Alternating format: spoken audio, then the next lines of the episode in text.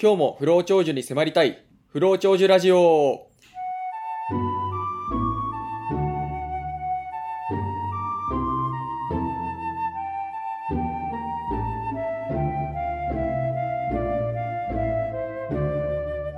パーソナリティのふうですパーソナリティのローです。この番組は20代30代の男女が不老長寿のヒントを古今東西から手繰り寄せながら不老長寿に迫っていく番組です制作はアースカラーという会社が運営している天然無農薬の松葉を取り扱うブランド松葉提供はおうち生態ラフでお送りいたしますよろしくお願いいたしますよろしくお願いします。ということではい、すっかり夏になりましてそうですね。夏バテとか大丈夫ですかそうですね。あのおかげさまでというか、あの松葉をですね、はいいい感じにちょっと使う技を得得してきていて、おこの水前出し的なはいはいあのファブルをご紹介した回があったじゃないですか。はいあの時にあの松葉をちょっと噛んでみるみたいな話をちょっとしたと思うんですけど、ああはいはい噛むとこう疲れが取れるみたいな。うんうんうん今ちょっとそれもやってて。はいあの走った後に噛むとどうなるかっていうねいいですね。そう吸収率が高そうじゃないですそか。うそうそうなんかちょっと実験的にやってんですよ今、まそれあ、まいだいちでょすっとあの検証中なんで何度もなんですけど、はいはいなんか普通に僕は岩手なんで、うんまあ、言ってもそんなに、まあ、東京いた頃と比べるとやっぱり涼しいなと思うんですけど、うんまあ、ローさんは埼玉だから、そうそうそようし、暑いんだろうなと思いながら、まずはまずは摂取してるんで大丈夫だと思いますまあそんなことで、はいちょっと迫りネタに入っていきまそしうょですねう。はい。どうですか今日は私、今回は、はい、はい、風の方から行かしてもらえればと思うんですが、と今回は、ちょっと最初からいつかやろうかなと思っていた、うんあの、お酒、おーまあ、特に、まあ、日本酒が僕は好きなので、うん日本酒中心にと思ったんですけど、まあ、全体的なこう、お酒の話もちょっとしつつ、うんうんまあ、アルコールがどういうふうにこう影響してくるかみたいなところをお話しできればと思います。はい、いやー聞きたいです。あのーはい僕は今お酒を飲まなくなった人なんではいはい。そういう意味で言うとこう一旦こうお酒系がリリセットされた状態なんですよね。うんうんうん。だそこにこうどういうふうに不老長寿という切り口で入ってくるそのお酒がうん自分にどういう影響を及ぼす のかちょっと知りたいですね。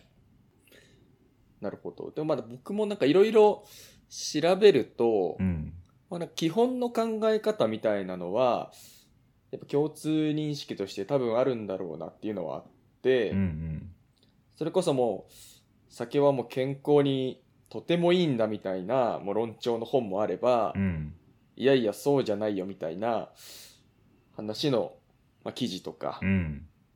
ていうのもあるんですけど、まあ、それをこうなんかどっちも一応取り上げつつ、うんうんまあ、ここのものが一番まとまっ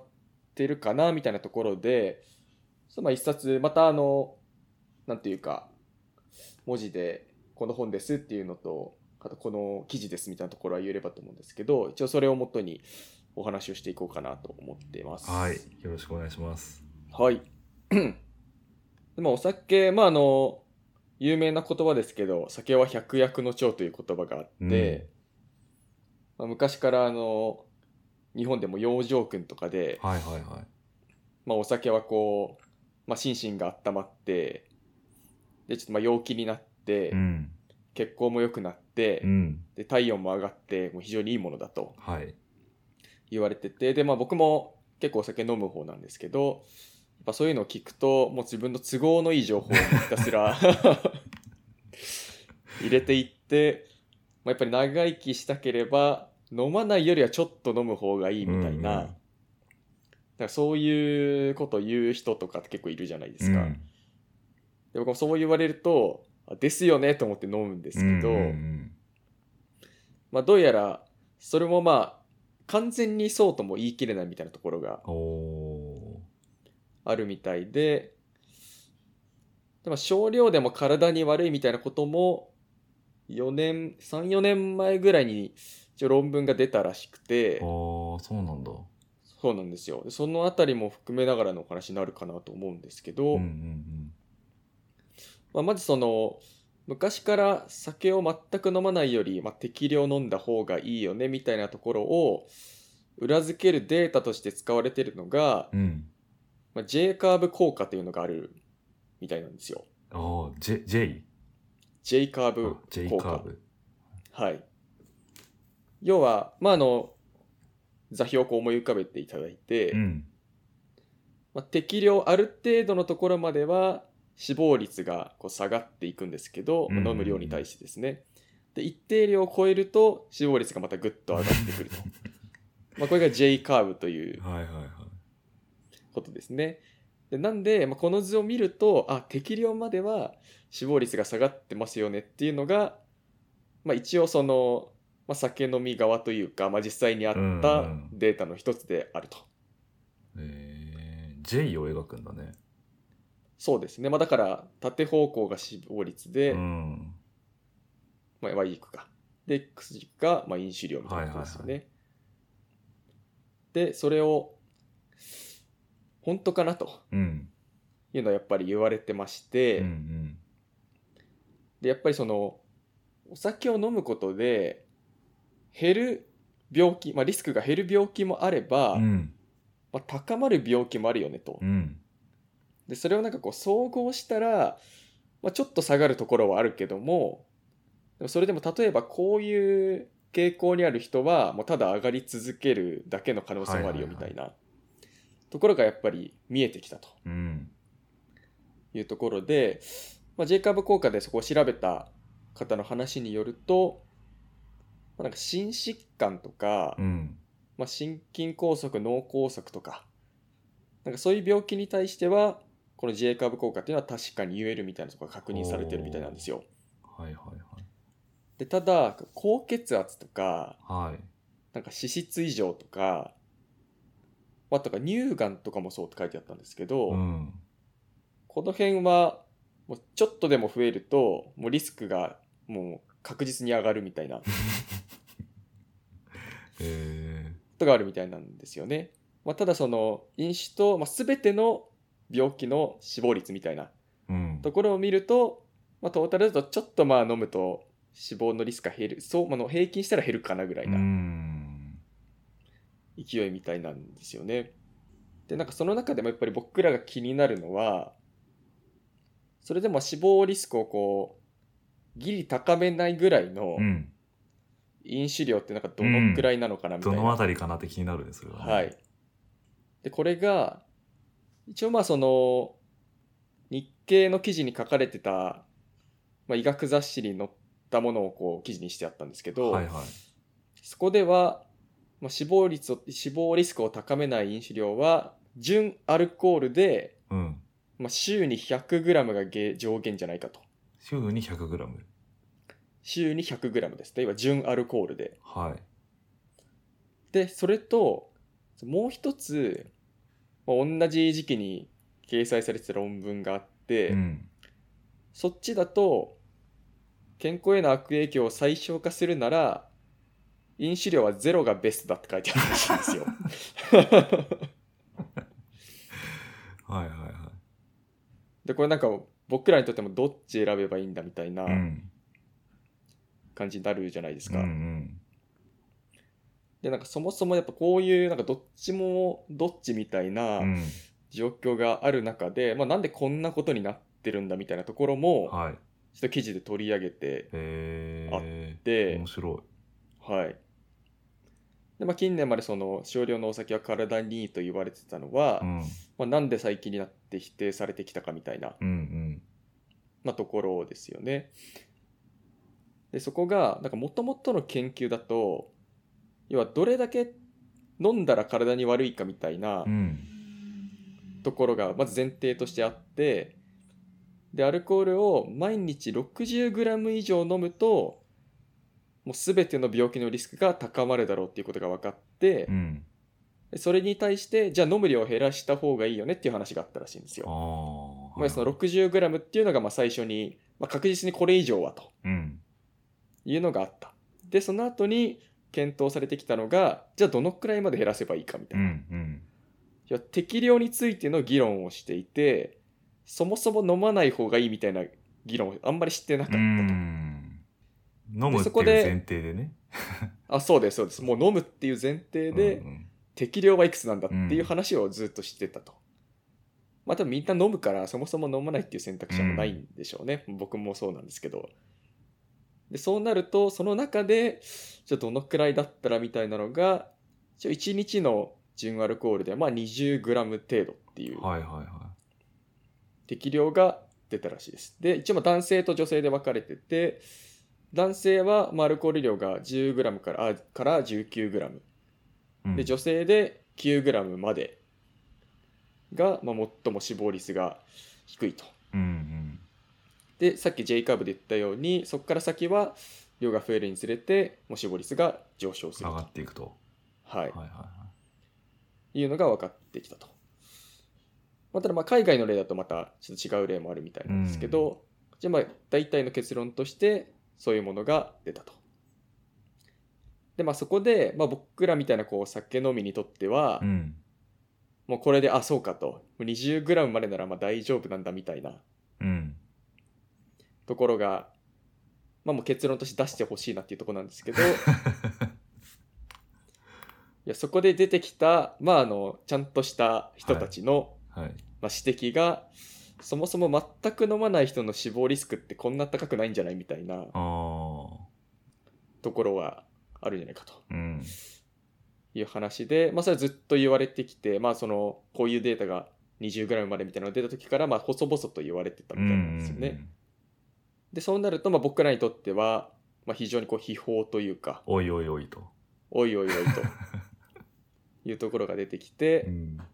でそれがさっき言ったその医学論文で、まあ、うん1990年から2016年にかけて、うんまあ、195の国と地域うんのアルコール消費量と、うんまあ、それに起因して、まあ、死亡しただろうとうんいうものの、まあ、関係についてこう分析をすると、まあ、健康への悪影響を最小化するアルコールの消費レベルはいは、えーゼロです。まあ要は、もう一滴も飲まないことが最も健康にいいっていうはいはいはい結果になってると。うん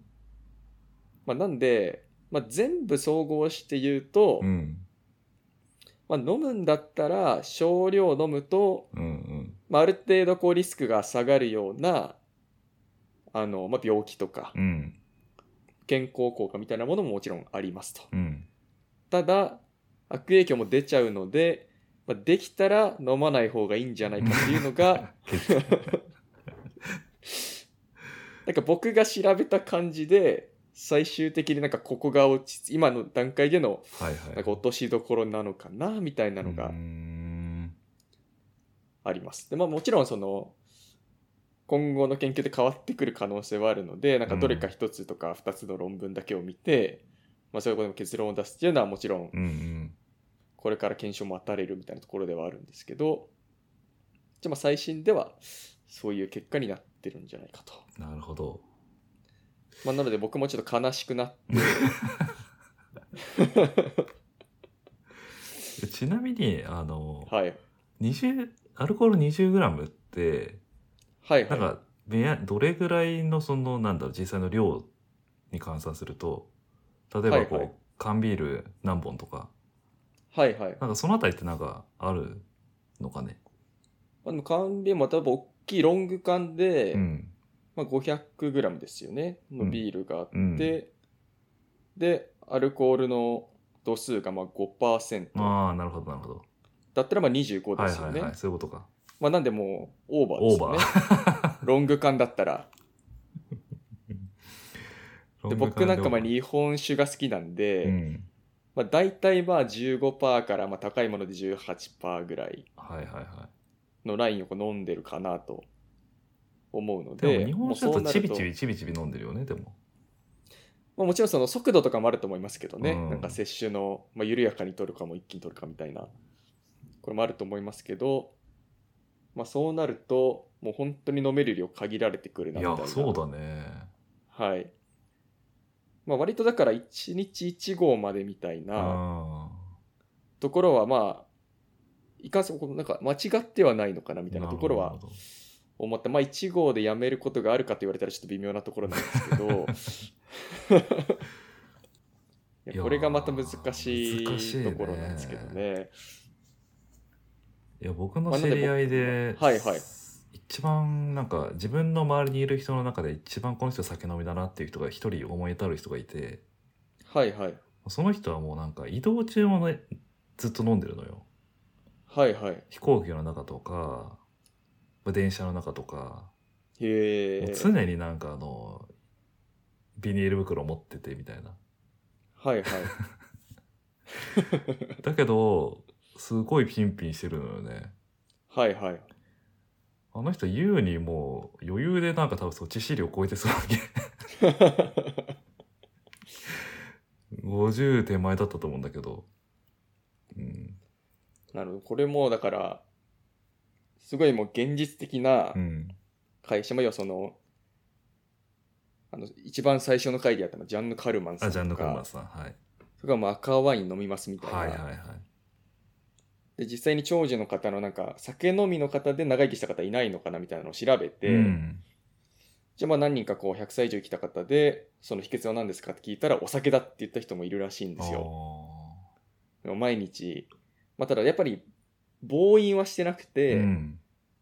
もう毎日この1杯の赤ワインがとか、うんまあ、半合ぐらいの日本酒がみたいな人は結構いるみたいうんで、うんだからたまになんか大酒飲みだけどその心の持ちようとかストレスがなくて長生きしたんじゃないかみたいな人は、まあ、そういう人もいると。なるほまどたそこに対してもちゃんとこうあの研究者の方が一応なだめるように言ってて、うんあのそんな異常値気にしてたらそうあなたがそれに同じような形で乗っかれるか分かりませんよっていう元も子もない話を しててあそりゃそうだよなって思いました。確か にえそうそれでもちょっとまあ希望を見つけに行きたい生き物だというのはーうん僕もうんまあ結局僕もそうなんだなっていうのはちょっと思って ただやっぱりその飲み方もやっぱりこれちょっとまた別の回とかうんうでんできたらなと思うんですけど、そうだねまあ、今は要は量の話うんで、まあ適量 20g もまあちょっと多いかな本当は飲まない方がいいかなみたいな、うんところまあそれでも飲みたいとなった時にまあどういう飲み方をすればいいのかっていうのをちょっとじ、次回か、まあその機会があればちょっとやりたいなと思ってるんですよね。それによってねちょっとこうテクニックだけど、まあ、変わるかもしれないしねなんかそうなんですよ。うんだからその、まあ、下手にこうやっぱ我慢も良くないじゃないでうすか。まん、よくないですねあちょっといい方に持っていきますけど、はいはいいや大事大事はい、なんでその中でも僕らにできることは何なのかっていうのをやっぱちょっと考えていきたいなと思ってて、で僕はまあ基本的にまあ住んでるのがもう村なので、うんあのこれなんですけどもう村に居酒屋がもう一軒もないんですあよ。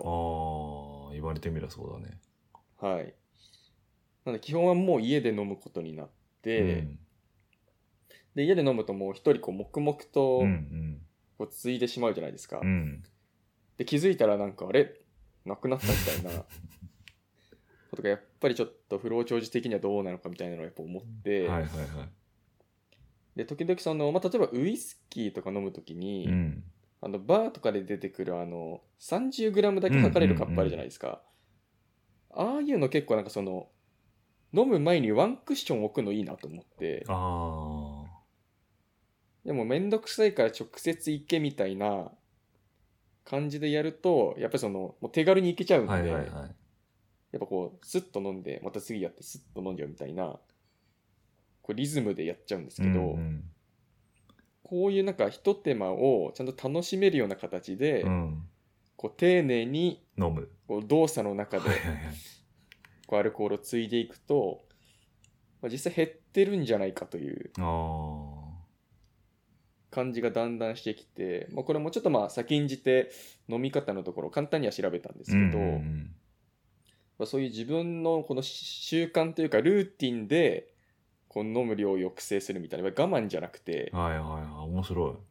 い。はい、っていうのすごい大事だなと思うんですよね。え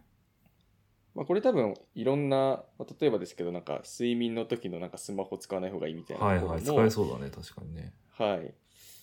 応用結が構効いらきっそう。しゃるのはそのいやもうスマホ遠くに投げて、うんうん。もうその取りに行くのがだるい状態にして、うんうんうんもう触らないようにするとか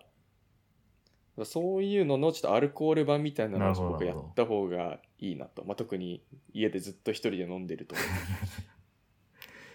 いう時にはやっぱその飲むことに対するハードルを一個設けるって大事だなとうんうんうん思ったんですよね。強制的にね。はい、まあ俺もやっぱそうだね。あの、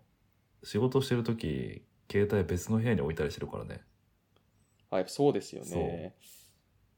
いや僕も今難しいのはその仕事の携帯と普通の携帯一緒なのであー前の会社は分かれてたんでよかったんですけど、普通に仕事の電話が自分の携帯にかかってくるのでなんかそこが僕難しいなとそ思うってだね。電話ね。そうなんですよいっつも思うんですよでなんかその、まあ、これは周りのどういう方を相手に仕事してるかっていうのあると思うんですけど、僕が今だと結構飲食関係の方が多くて、めっち結ゃ構かやかっぱってりくるよね。電話なんですよ。よね。 もうメールだと遅いみたいなそうだね。感じで、うんそうなるとやっぱパッと出ちゃうみたいなところはうんあるんですよね。まあ、本当は今じゃなくてもよくても、うん。うんやっぱなんかこう、まあ、特に重鎮の方だと、うんうん。もうパッと出て、もう今済ませようみたういな、ん感じになることもありますよね。この辺も僕もだから、アルコールに限らず、いろいろ考えてはやってみるんですけ ど、うんうん今のところその携帯問題は全く解消できてないんですよね。難しいね。はい。もう一つのなんかスマホになんか情報が集約されすぎてて、そうだね。いや、ほんとそう、ほんとそう。分けられないんですよね、なんうかん機能を。これはもうスマホの功罪だよね。完全に。そうなんですよ。だから僕も、まあ、全然ちょっと話がそれますけど、散歩行く時ももう何も持たずに散歩に出たいんですけど、うん。やっぱたまにこう音楽聴きたかったりとか、うん。まあ、もしもしその綺麗な夕焼けが出て、うんちょっと写真撮っていけばよかったなみたいな感じになるとじゃあそのイヤホンと音楽プレイヤーと、うん。まあ一応まあ写真ぐらい撮れる、まあ、カメラ持っていくかみたいなうんうん。感じで昔はやってたんですけどもスマホが出たら、うんまあ、結局スマホ持ってくかっていう感じになって、で散歩中になんかこう連絡が来る ともうそのまま、まあ、別にそのだだっ広いところなのでもう出ちゃうみたいなうん。うん。感じになって、その問題は確かにずっと思ってるんですけどね、うん。なんかうまい解決策が、まあ、思い切るっていうのが大事なんでしょうけど、うん。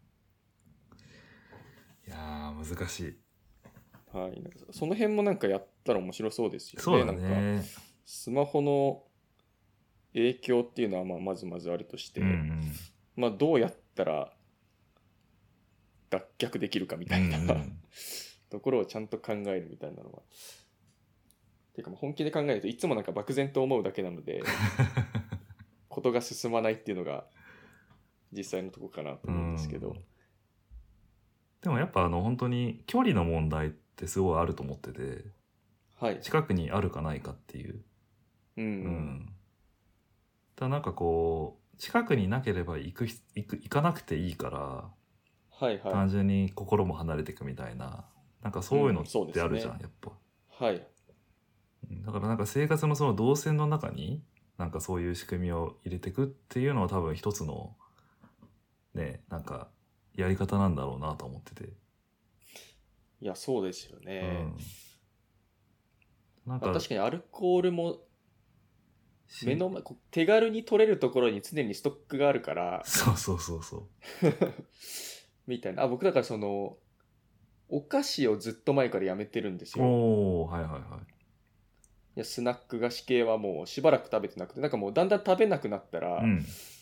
もう買う気もあんまりなくなってきたぐらいで、うん今で昔も家にその腹が減ったら食べるようにストックしていた。必ず非常食としてはいはい。ストックしてたんですけど、まああったらもうストックするまでもなく食べるんで、うん。もうそれをもう一切買わないようにしようと思って割とこれは実践できて、うんうん。もう大学入って2年目ぐらいからもう今まで多分ほとんどお菓子買ってなくて、うん。まあ、ちょっとたまに友達が現物支給したりとか忘れていったやつは食べますけど、だからそういう意味だとやっぱり近くに置かないっていうの大事ですよっていうのね。は大事よね。そうだから日本酒も僕だからちゃんとやっぱ夏場だとうちクーラーなくて、うんなんでもう外に置いてるともうどんどん日本酒がこう劣化していくんですようん。ね。はいはだからこれはまずいと思ってで冷蔵庫もまあそんな大きいのじゃないんい。で、うん。僕も常時その9本ぐらい入る冷蔵庫、まうあ、ん0度で温度管理できるやつを買って、でそこに入れて保存しとくとやっぱその開けるたびになんか温度変わるんじゃないかみたいな、うんうんうん。ちょっと気遣いみたいなのが生まれてきてなんか大事に飲むようになるんですよねなんかそのお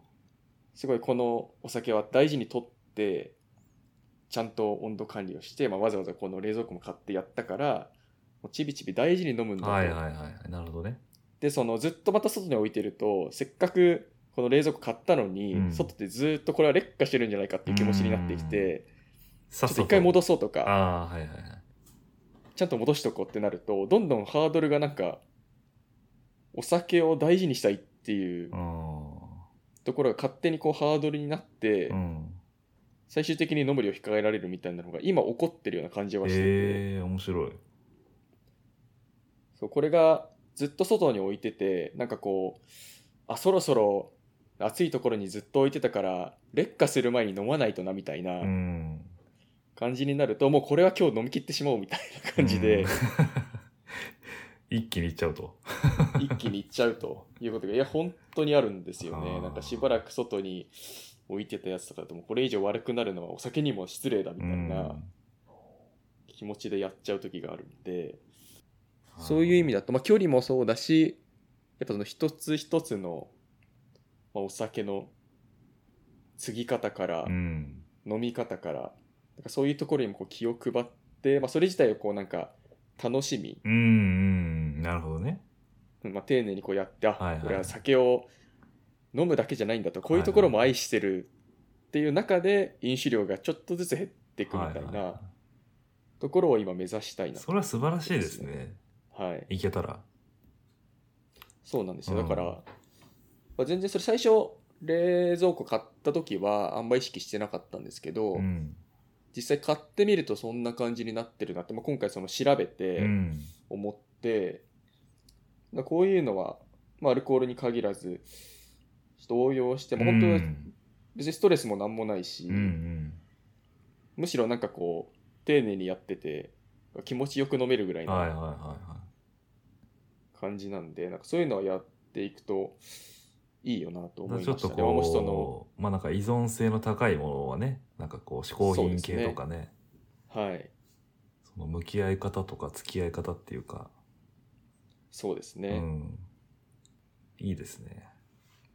だからもう缶ビール箱で買って、そのなんか冷蔵庫もちょっと浅いところに入れてて、うん。あ、これそろそろ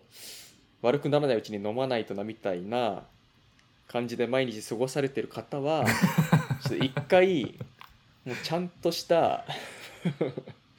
ところにこう保存して、もうむしろその最初は眺めるのを楽しむぐらいな、うん。感じでいくと自然と飲む量が若干減るかもしれないっていううん大事に飲もうとするっていうね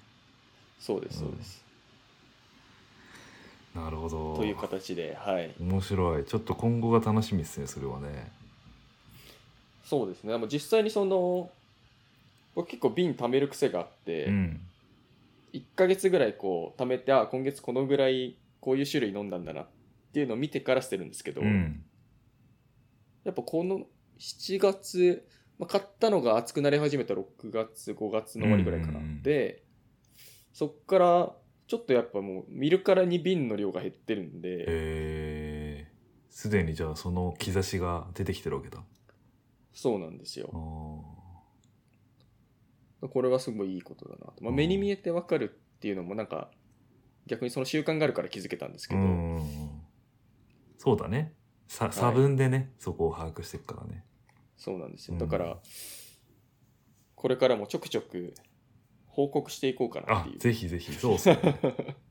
その自分の酒習慣的なねなんかそのはい。レポートをね、そうですね。あ、それじゃあやっていきましょう。うんいやそれはもう定番ネタになるじゃないです か実体験に伴ういや、でも本当楽しいんですよ。うんなんか一人言いたくなるというか、、はいはいはいや、こうなったんだよみたいいな。はいはいはい逆に言えばちょっと皆さんの